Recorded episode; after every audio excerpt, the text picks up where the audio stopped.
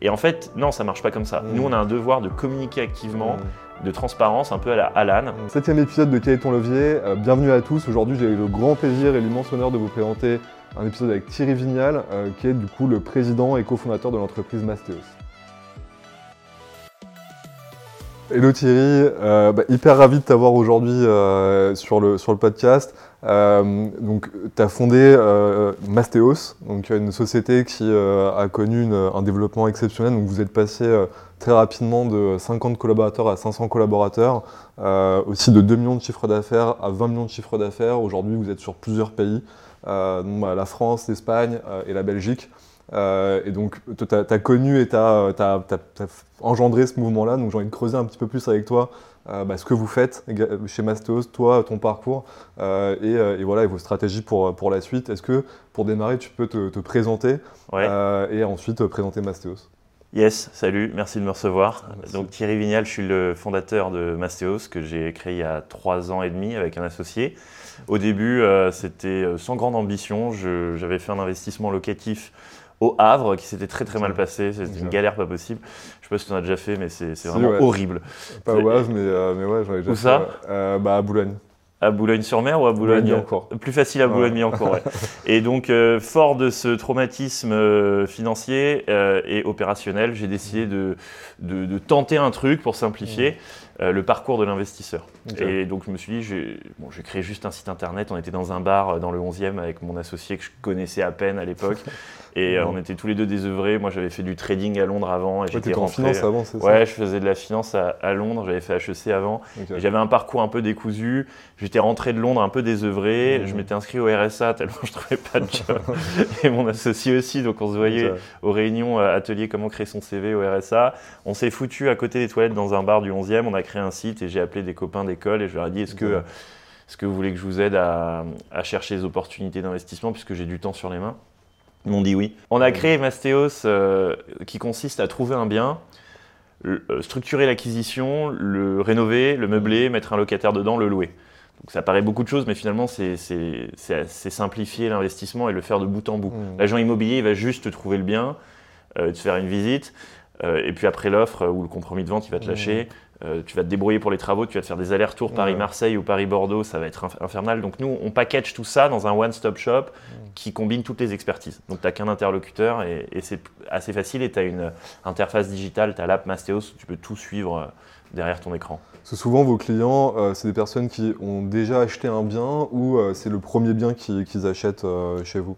Très souvent des primo-investisseurs. Ok, ok, d'accord. Et souvent, lorsque, lorsque tu achètes, enfin, lorsque tu es un primo-investisseur, tu, fais des travaux systématiquement euh, Ou est-ce que euh, y a, toi, tu vois une part plus importante de personnes qui achètent avec des travaux que, que sans travaux, du coup Bah, tu as une mode du neuf, parce que le neuf, c'est très défiscalisé. En général, tu as ce qu'on appelle du Pinel ou autre Ouais. euh, dispositif.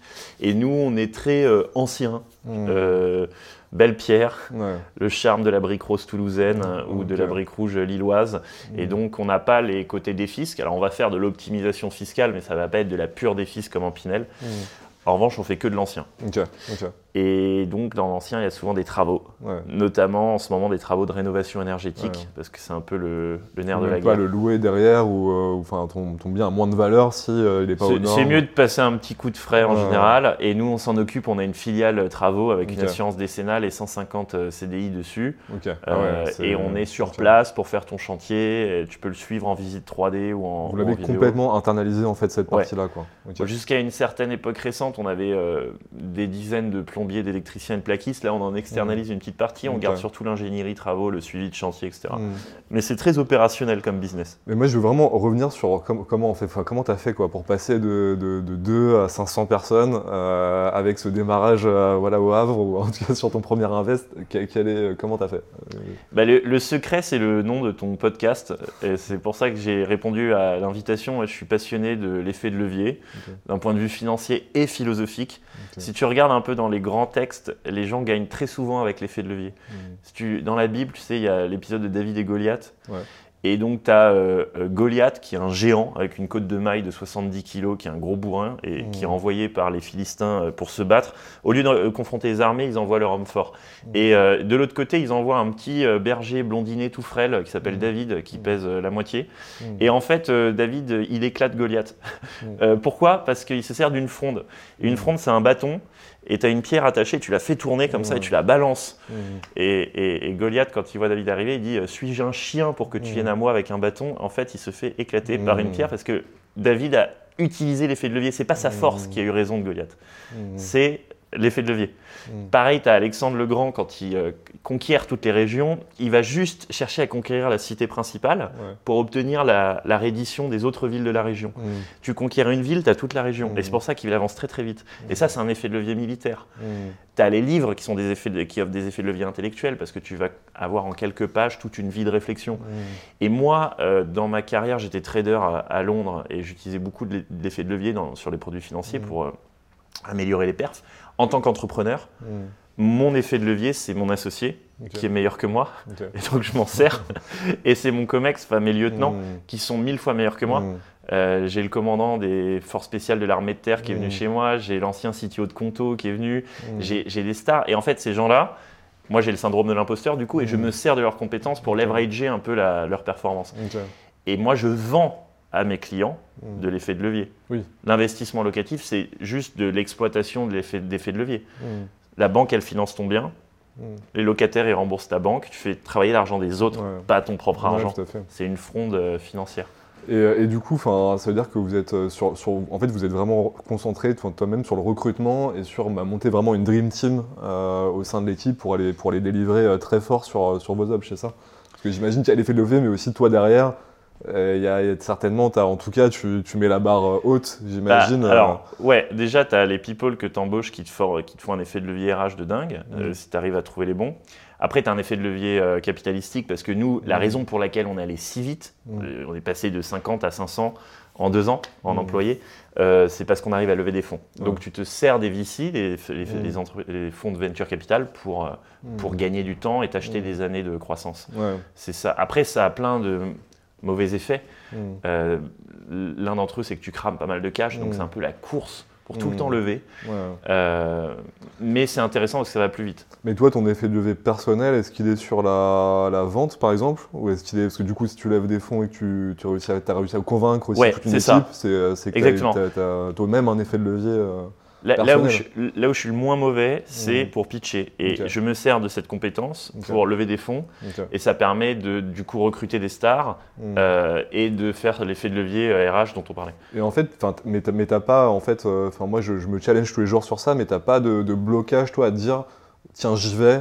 je lève, je crois que c'est 40, 40 millions. C'est une excellente question. En tout, 50, la dernière, elle était à 40. Et c'est une excellente question parce qu'en fait, quand j'ai commencé, j'avais jamais créé de boîte et je je mmh. connaissais pas ce monde du VC. Il me mmh. faisait très peur. Mmh. Et notre première levée, je crois que c'était en moins de 100 000 euros. Ça nous paraissait déjà le bout du monde. Ensuite, on a fait une levée à 1 million d'euros. Et on était, en fait, on voulait lever 300. Euh, on a envoyé un WhatsApp à tous nos clients, à tous mmh. nos employés, à ma tante, à je sais pas qui, euh, euh, en disant T'as pas 5 000 euros à mettre, 10 000 euros à mettre. Et on pensait qu'avec 20 commitments, on arriverait à 200. Mmh. Et en fait, la mayonnaise a pris, on a fini 1 million 1. Mmh. un truc de malade juste sur WhatsApp. Et je m'imaginais jamais pouvoir lever un million. Mais vraiment, ça me paraissait impossible. Et une fois que j'ai levé un million, et bah ça te donne. Ça débloque un truc, ouais. Et tu dis, mais en fait, je peux lever deux. Je peux peut-être même lever trois. Mm. Et la levée d'après, on a, je sais plus, j'ai plus le mémoire exact des chiffres, mais je crois que c'était dans les 5, 6. Mm. Et je suis devenu fou. Et je me suis dit, en fait, je peux mm. lever 10, c'est pas impossible, c'est du domaine du faisable, tu vois. Alors qu'il y a 6 mois, ça me paraissait pas possible de lever 100 000. Et en fait, à force de passer des paliers, tu débloques des croyances limitantes et tu te dis, mais c'est jouable. Tu vois, là, j'ai levé 50, je me dis, mais 100, ce qui me paraît complètement irréalisable, là, je peux commencer à le tutoyer. et toi aussi, tu pourrais le faire. Mais il faut y aller step by step et ça te galvanise, ça te donne un sens du possible. Et ça, c'est un peu naturel ou tu te fais coacher là-dessus ou tu arrives à toi-même à débloquer un peu ces steps en se disant, bah vas-y, j'y vais, de toute façon, euh, je peux, quoi. Il y en a qui le font, j'y vais. Euh. C'est vraiment un pied devant l'autre. Là, ça paraît très rapide parce qu'effectivement, mmh. en trois ans, on a, fait pas mal de choses. Et quand, tu, quand nous, on prend du recul, on se dit waouh, c'est vrai que ça allait vite. Mais en mmh. fait, quand tu es dedans, c'est très très lent. Et c'est vraiment step by step by step. J'ai rencontré le, le, mec de KKR, là, Henri Kravis, le mec mmh. qui a fondé le fonds euh, KKR. Et, et donc, c'est le fonds le plus sont- mythique de la place. Et je lui dis, mais comment t'as fait pour monter un fonds? Il m'a dit, bah, la- le, le premier jour, en 1970, on a levé, euh, pareil, 100, 100 000 dollars Mhm. auprès de nos proches. Euh, puis euh, après, on a levé un million. Et puis, euh, step by Mhm. step, un pied devant l'autre. Ouais. En fait, tous les grands succès, ils se font à une vitesse d'escargot quand tu es en Mmh. interne.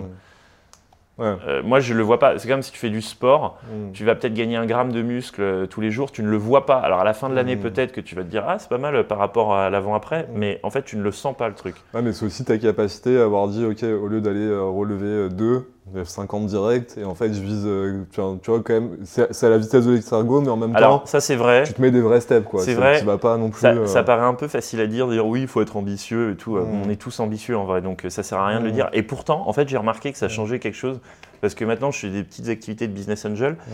Et je me rends compte qu'il y a des fondateurs qui manquent d'ambition. Ils viennent Ouais. me voir, je leur dis mais vous voulez faire quoi? Ah, mais nous, on veut faire euh, mmh. petite PME sympa. Je fais Mhm. attends, tu veux pas faire une licorne? Ouais. Bah non, c'est pas mon game. euh. Moi, je suis Ça dépend de là où on passe l'objectif en fait- aussi, quoi. En fait, le simple fait, et, et ça c'est mon associé, c'est pas moi, moi je suis un peu moins ambitieux que lui, mon associé il est malade, il, il- il veut créer une, une décacorne ou rien, ou, ou fermer la boîte.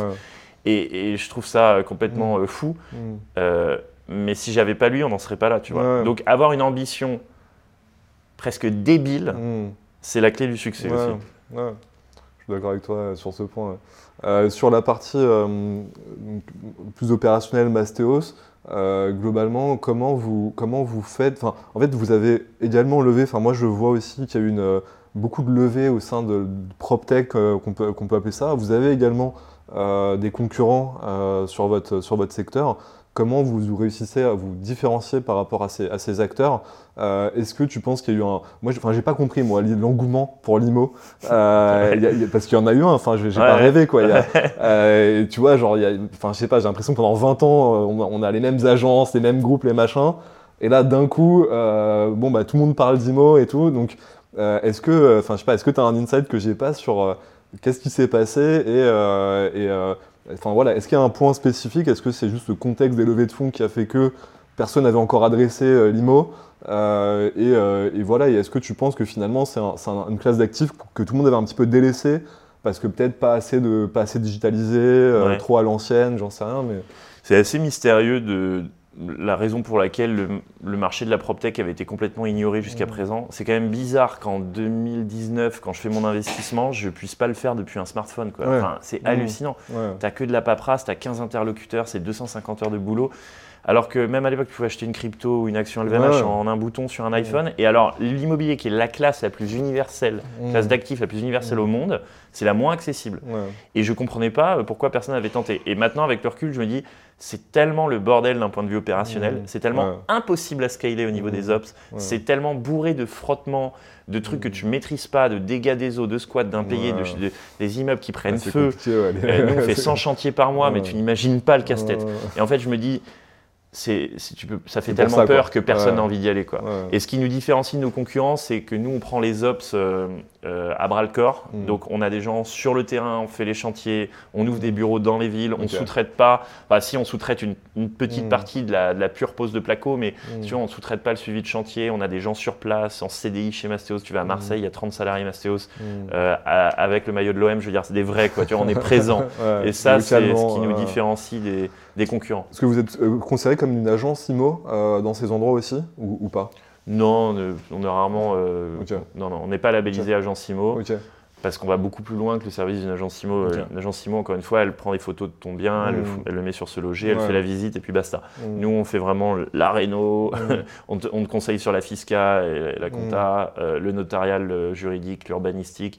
On te fait les meubles, la mise en location, la gestion. On, va, on va vraiment Et, finalement, la proposition de valeur fonctionne parce, la proposition de valeur fonctionne parce que euh, globalement, vous coûtez moins cher in fine que de passer son temps à trouver tel prestat, à payer trop cher peut-être son, euh, euh, son- sa rénovation. à- en fait, vous- parce que vous, avez un- vous prenez un pourcentage c'est ça sur l'opération globale, euh, sauf que vous faites gagner beaucoup de temps et probablement beaucoup d'argent également de- d'erreurs euh, évitées. C'est ça qui, qui plaît aussi, euh, j'imagine. Ouais, alors euh, d'un point de vue général, effectivement, c'est vrai que nos fees, déjà, c'est de loin les plus bas du marché. On est à Mhm. 5%, la moyenne dans notre secteur, elle est à 7,5%, donc c'est cool. Mm. Euh, ça s'emprunte. Mm. Les banques, Ouais. on, l'intègre au prêt. ouais. Donc c'est étalé sur euh, 240, 300 mois. Mm. Euh, c'est déductible fiscalement, donc euh, Mm. pff, ça fait, euh, c'est assez indolore en fait. Ça représente 25 balles sur la mensualité en moyenne. Ouais. Et tu te dis pour économiser 250 heures de boulot, euh, ça vaut peut-être le coup. Euh, en plus, ça te permet. euh, moi, ce que j'adore, c'est que ça te permet vraiment d'avoir un bouc émissaire. Parce que quand tu vas en solo et que tu te prends Ouais. un, droite, je sais euh, pas, un, un refus de prêt, un, un- un dégât des eaux, le notaire qui fait une bêtise ou je sais Mm. pas quoi, t'as que tes yeux pour pleurer quoi. Mm. Alors que là, tu peux vraiment, tu peux Mm. vraiment mettre la responsabilité Mm. sur quelqu'un d'autre et, et- et le- Mm. et c'est le type qui va. Enfin, nous, on indemnise quand il y a un problème et tout. Vous Enfin, avez t'es- des super avis, hein, j'ai regardé, vous avez, vous avez des super super avis partout quoi. Ouais. euh, en tout cas, voilà, ça Bon, après, que. tout, tout se passe. Tu verras qu'il y en a aussi des mauvais et, euh, en fait, en immobilier. euh, une fois sur cinq, euh, ça se passe mal, quoi. Mm, Parce ouais. que tu as toujours un frottement quelque part. Mm. Mais au moins, quand ça arrive, t'es pas tout seul, quoi. Tu, tu peux appeler ton conseiller mastéos et lui Ouais. dire, mais qu'est-ce que t'as foutu euh, Ouais. Même si c'est pas de sa faute, tu vois. Et puis, euh, c'est ça qui est rassurant. Il est là aussi avec toi pour, euh, pour, gérer les, problèmes. Bah, c'est clair qu'on oublie ça, mais quand tu es face à quelqu'un qui a l'habitude, qui a, toi, tu jamais visité ton bien, tu sais pas du tout parler, voilà, mur porteur, placo, truc et tout, euh, ça change tout. Enfin, un Voilà, après, je vais quoi. pas vendre du rêve non plus. euh, même si tu passes par mastéos, ça va quand même être euh, Mm, assez énergivore. mm, Parce que tu as du notaire, tu as T'as du bancaire. euh, ouais, nous, on ne peut pas non plus euh, mm. euh, pr- prendre Bien tes sûr. bulletins de salaire et les envoyer au courtier à ta place. Il y a- il y a des- Ouais. et puis, et puis s'il répond pas, on peut pas tout gérer. Si la mairie décide que euh, le. PLU change au niveau des colocs à cet endroit et que ta copro te- Ouais. t'empêche de faire du Airbnb et que les loyers deviennent plafonnés et qu'il y a une nouvelle régulation sur la, sur la réglementation énergétique, tu, tu, tu vas avoir envie de nous, a- nous accuser. Mm. Mais c'est vrai que nous, on a un champ de maîtrise qui est réduit Bien sûr. parce que voilà. Bien sûr, c'est complexe, hein, une opération immobilière, et forcément, vous n'êtes pas garant de tous les aspects non plus. Ouais. Euh, Mais disons qu'on fait baisser ton niveau de pain mm, de 100 ouais. à peut-être euh, 30. Ok, ouais, ce qui est déjà massif. Il reste 30 à t'encaisser toi-même, quoi. Ça va. Pour la Euh, modique somme de 5%. Ça va. Ça va. Voilà. Et, sur, sur- et sur, la, sur vous, vos leviers de croissance, euh, donc aujourd'hui vous êtes déjà sur plusieurs pays, est-ce que, euh, enfin, comment tu attires tes clients et, euh, et est-ce qu'il y a une volonté vraiment de scale en Europe euh, Où est-ce que vous en êtes par rapport à, par rapport à ça Euh, et, et question un peu subsidiaire, euh, est-ce que, je pense qu'il y, a- il y a beaucoup de sujets aujourd'hui autour des taux, d'évolution des taux, etc. Est-ce que ça vous impacte directement euh, dans votre développement euh, aujourd'hui ou, ou- ou pas tellement finalement? Euh, ouais, alors on veut scaler en Europe, effectivement. On, on a ouvert Belgique, Espagne. Euh, ça se passe pas mal, surtout en Espagne. Euh, après, tu repars de zéro, donc c'est assez frustrant. Là, Mastéos Mm. en France, on commençait à avoir une petite notoriété. On s'est dit, ça va être Mm. facile en Espagne, sauf qu'on arrive en Espagne et, et Pedro, Ouais. il nous connaît pas. Voilà. Euh, C'est compliqué ouais, de Donc, faut repartir de zéro. C'est du temps. ouais. Et, et- et là, tu repars trois ans en arrière et tu te dis, je vais revivre la première débuts, année euh, où j'ai fait 0 euros de chiffre d'affaires. Bon, voilà. Euh, mais effectivement, la- l'ambition, c'est de prendre tous les pays de l'Europe de l'Ouest et d'avoir un marché unifié et de faire en sorte que les gens puissent euh, ou- ouvrir leurs perspectives au-delà des frontières. On a pas mal de Belges qui investissent en Espagne, Ouais. on a pas mal d'expats qui investissent en, en Belgique. Moi, j'aimerais bien qu'un Allemand investisse via une boîte française comme Mastéos en Italie. Ce qui permet Et- de tirer parti des avantages de chaque pays aussi. Quoi. Bah, déjà, d'apporter un peu d'exotisme euh, au sujet, hein, parce Ouais. que la pierre, c'est un sujet d'émotion.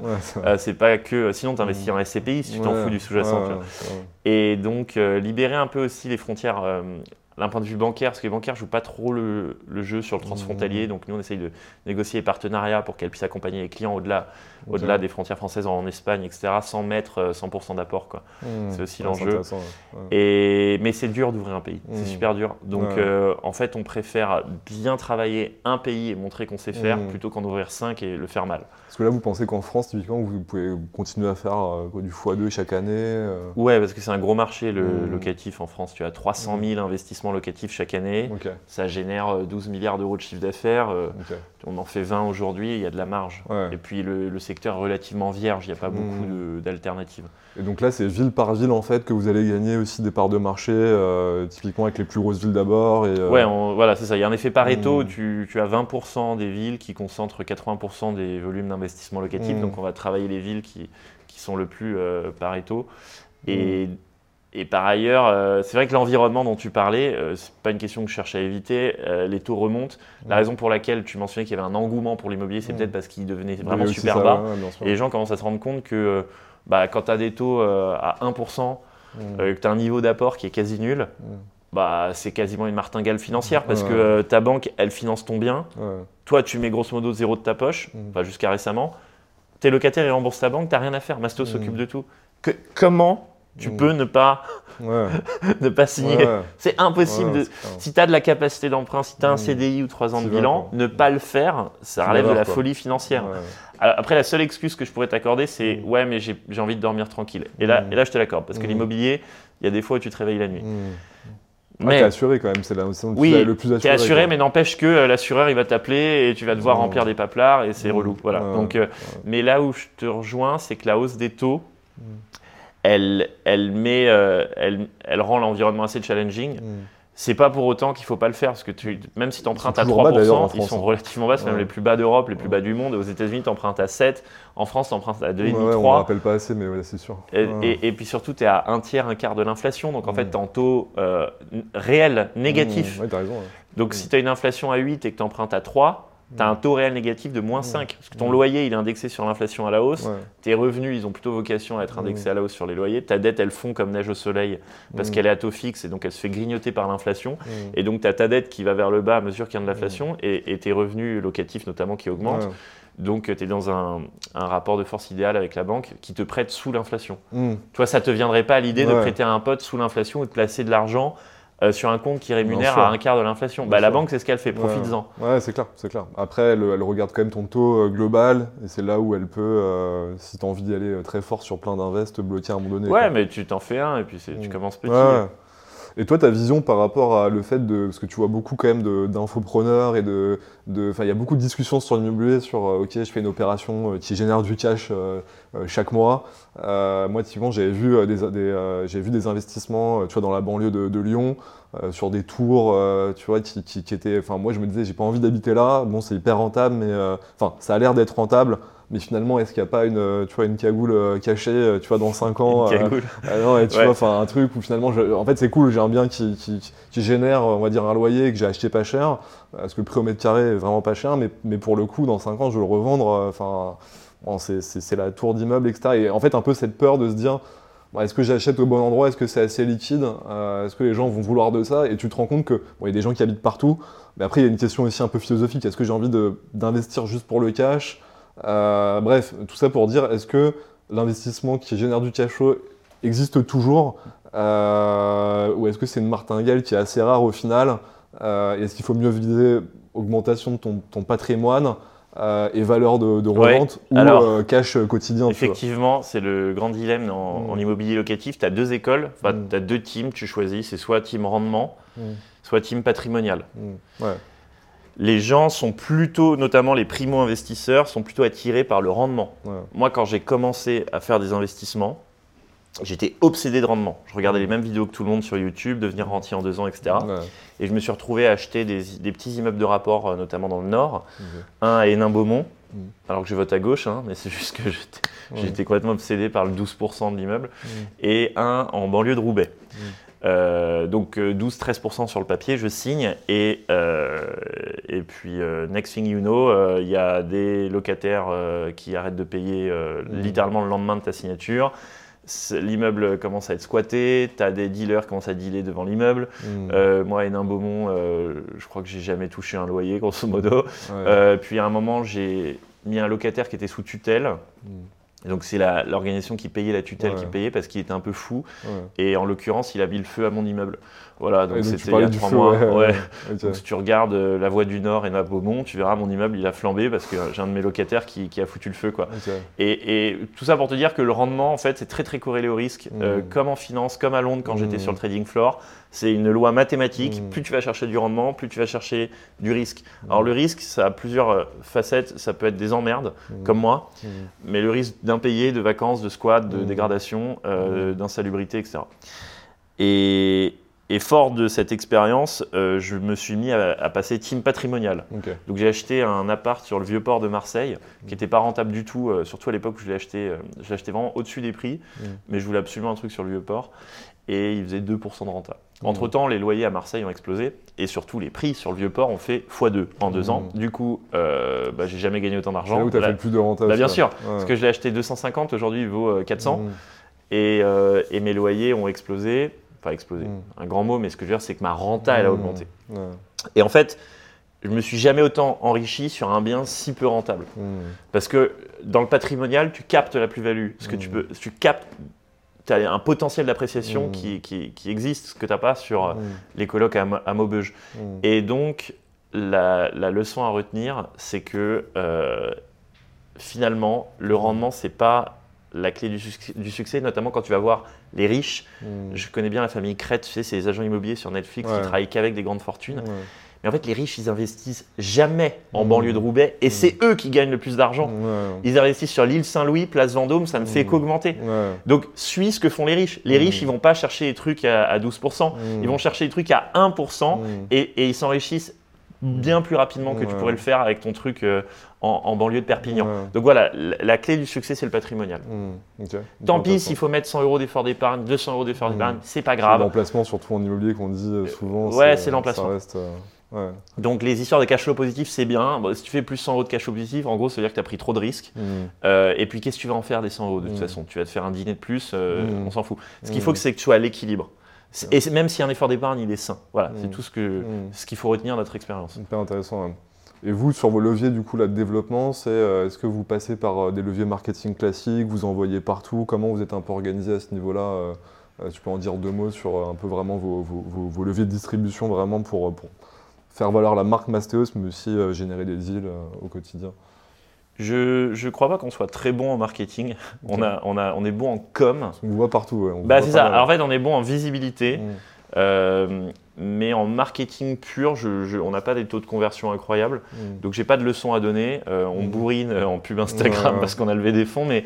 Mais je pense pas qu'on soit les meilleurs sur le sujet, on va s'améliorer.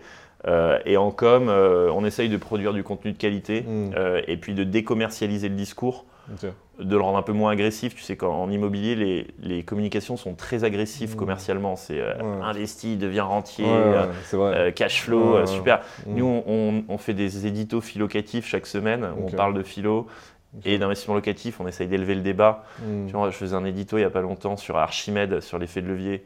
Archimède, c'est l'inventeur de l'effet de levier.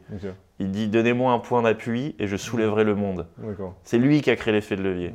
Tu me donnes un effet de levier financier et je te soulèverai un immeuble. Mm. Tu vois, j'ai pas besoin de mettre d'argent de ma poche, j'utilise Mm. l'argent des autres. Ok. Ouais, donc vous êtes plus vraiment sur du content aujourd'hui. Du content, euh, Du content pour aller venir. euh, Et élever le débat et avoir Mm. une com un peu léchée et, et surtout le moins commercial possible. Alors, ce qui n'est pas forcément vrai quand tu vois nos pubs, mais en tout cas, l'esprit que j'aurais aimé qu'on garde, c'est ça c'est Mm. décommercialiser le truc, le rendre moins agressif. Euh, voilà. Ouais, parce qu'il y, a- il y a quand même ce, ce truc dans l'immobilier de l'agent immobilier qui a envie de faire sa transac. Ouais. Et toi, tu es là, bon, c'est beaucoup d'argent quand même. Il faut Ouais. bien structurer le truc, bien y penser. Et, euh, et en fait, le truc en immobilier qui est assez compliqué, c'est que chaque classe d'actifs est différente. Quoi. Si tu achètes de l'étudiant, de la résidence étudiante, c'est pas peut-être pareil que. euh, que- qu'un bien dans Paris, qui sera pas pareil de quelque chose de proche d'un hôpital ou j'en sais rien. Dans tous les cas, euh, t'as- il- on joue un peu avec la vie des gens quand on fait Mhm. l'immobilier parce que t'as t'as pas 30 000 cartouches. Euh, Quelqu'un de normal, il a une capacité d'emprunt, Mm, euh, donc il a une cartouche, mm, et puis ça l'engage sur 20-25 ans. Donc si tu veux, les gens qui viennent nous voir, ils s'engagent un peu, ils nous confient une très très grande partie de leur vie. Ouais, c'est le plus gros investissement qu'ils vont faire. Ils nous, euh. ils nous confient 25 ans de leur vie financière. Et ensuite, il n'y aura pas d'autres cartouches. Enfin, si, on peut si tu optimises un peu au niveau bancaire, mais. Et nous, c'est une énorme responsabilité. Mm. Donc, on ne vend pas des softwares de compta ou, Mm. si, si ça foire, c'est pas grave. Mm. Là, si ça foire, euh, s'il y a euh, des squats, des impayés parce qu'on a vendu un truc trop rentable, bah, le type, il peut plus rembourser sa mensualité. Et donc, peut-être qu'il va faire défaut euh, sur sa résidence principale ou qu'il peut plus payer son loyer. Et que sa femme va le quitter, qu'il va Mm. sombrer dans C'est l'alcoolisme. veux. la, Non, mais c'est la c'est- réalité derrière. Ouais, Ouais, ouais. Moi, j'ai déjà eu Mm. des gens en pleurs au téléphone. Mm. Donc là, j'indemnise, tu vois. Mais euh, Ouais, ouais. c'est traumatisant parfois quand ça rate. Bon, c'est c'est rare, hein, mais c'est. Mm. Ouais, d'où aussi le besoin de euh, bah, vraiment travailler bah, à la fois votre, votre offre, là où vous allez, votre conseil et le, tout le discours qui va, qui va derrière. Et, et former mes sales. euh, alors, mes sales, ils, sont, euh, ils, ils ont des ordres contradictoires parce que d'un côté, euh, on les incite quand même à performer. ouais. Mais de l'autre côté, je leur dis, euh, les amis, on joue avec la vie des gens. Mm. Donc, s'il vous plaît, ne poussez pas. Mm. Euh, rester, rester vraiment euh, dans, le- dans un devoir de conseil et d'éthique. Que les gens soient confortables aussi avec euh, cet invest Ouais. qu'ils vont vous confier. Quoi.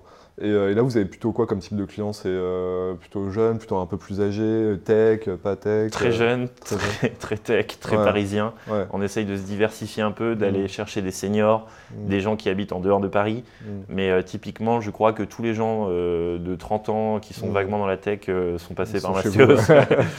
ok. Vous avez combien de sales là J'en ai une centaine. Ok, ok. Ouais, donc euh, vous, avez, ouais, vous avez plutôt une grosse strat euh, sales du coup. Ouais, bah, sur 500, vous êtes à 20% euh, de l'effectif sur du sales. quoi. Ouais, il y a 20% sales, euh, il y en a 30% aux travaux. euh, Mm. J'ai 40 développeurs à la tech euh, Mm. qui sont gérés par Gabriel Klein, qui était le CTO de Conto. Et après, j'ai des gestionnaires, j'ai des, j'en ai dans tous les sens. L'URSAF m'adore. Voilà. Et toi, gérer une boîte de, de 500 vs 50, personnellement, euh, plus facile, plus compliqué euh, Plus facile. tu- Plus facile, ouais. tu- Pourquoi? Parce que l'effet de levier, Hmm. à 50, tu les gères en direct, à 500, tu, tu ne gères plus rien. Ouais, ouais. Tu, tu délègues. Et ta communication, justement, par rapport, euh, comment est-ce que tu as réussi à apprendre un peu, à peut-être, à- parce que tu communiques pas pareil aussi en interne, maintenant j'imagine que tu dois faire de la com interne, enfin, Ouais. il y a- il y, a plein de sujets euh, comme ça. Euh, c'est euh, c'est, euh, ouais, quelque chose que tu as réussi à, à apprendre euh, relativement facilement Je suis pas très bon à ça, euh, Mm. mais ce qui est, ce qui est rigolo, c'est qu'à 50, en dessous de 50, c'est une grande bande de potes, Hmm. et donc il y a un esprit hyper familial. Et t'as pas besoin de, de travailler ta com interne parce Mm. que euh, tous les soirs, tu vas au bar avec tes. Mais euh, à 500, ce qui est incroyable, c'est que naît la politique Ouais. interne, un truc que je ne connaissais pas. Ouais. Et donc, tu as vraiment de la politique. Mm. C'est fascinant. C'est des Mm. jeux de pouvoir, c'est du Game of Thrones en live chez toi. Ouais. Et tu as des rumeurs et tu dois travailler, tu, dois, tu dois naviguer politiquement. Même moi, tu vois, qui suis président, je, je dois. enfin, tu peux même pas, ouais, tu peux pas, tu, T'as des des jeux politiques permanents, quoi, au COMEX, au CODIR, euh, au board, et je trouve ça rigolo. Après, peut-être que ça l'est un peu moins pour certains. Euh, mais, mais du coup, en com interne, effectivement, tu as, un devoir de transparence. Hmm. Et tu as l'impression que tu en as parce que moi j'ai l'impression que je suis accessible et que n'importe qui peut venir me voir. J'ouvre mon Mm. ordi, je monte le BP, je suis transparent. Hmm. Mais de facto, les gens le font pas. Ouais. Et les gens Le sont frustrés. toi, ouais. Et, Ouais. et dans les, et dans les surveys internes, ils te disent euh, bah, nous, on- il y a de l'opacité, on ne sait pas pas, ce que fait le management. Moi, Mm. je, je lis ça, je me dis mais venez me voir, les gars, à la machine à café. Moi, je- on ouvre l'ordi et puis on- je vous montre ce qu'on fait. Et en fait, non, ça marche pas comme ça. Nous, on a un devoir de communiquer activement, de transparence, un peu à la Alan. Qu'on fait mal aujourd'hui Mm. et, euh, et qu'on va s'améliorer. Ouais.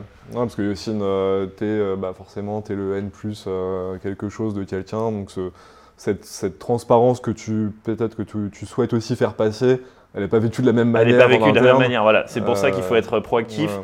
Et il y a aussi un souci de culture. Nous, quand on a lancé Mastéos, on avait une culture justement anti-agressivité commerciale, Hmm. un peu, tu vois, RSE, gauche, euh, Mm. friendly, avec des chiens au bureau. Hmm. On avait plein de blagues, tu vois, je dis, qui- on dit kikou au lieu de dire bonjour, tu vois, il y a du Ouais, vocabulaire avez- interne. Mais le problème, c'est qu'à 500, toutes tes private jokes du début et ta petite Mm. culture que tu avais essayé d'insuffler, elle se, elle se, elle se, Elle se délite. un elle, ouais, se délite, c'est ça, euh, progressivement, et c'est très dur de remettre de la cohésion Mm. culturelle.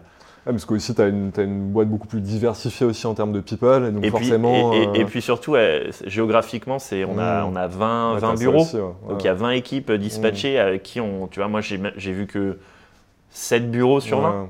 Il y a Ouais. des équipes qui m'ont jamais vu. Ouais. Et tu arrives quand même à créer des moments euh, de retrouvailles, de convivialité euh, Bah ouais, euh, pour les séminaires, mais le problème Ouais. c'est qu'un séminaire à 500, c'est un million d'euros. Plus même. euh, Et par les temps qui courent, les actionnaires n'aiment pas trop que tu lâches un million euh, Mm. en, en Club Med. Quoi. Ouais, je, je- Donc, visio. Bah écoute, euh, Thierry, merci beaucoup. C'est hyper inspirant le, le parcours et ce que vous faites. Euh, J'invite tout le monde à aller, à aller regarder ce que vous faites, à investir avec vous. Euh, vous faites ça très bien. Et puis, bah, je te dis à une prochaine. Merci. Merci. Salut. Salut. J'espère que cet épisode vous a plu. N'hésitez pas à, à commenter, à suivre, à partager, à nous faire vos retours. Et on se retrouve sur le prochain épisode.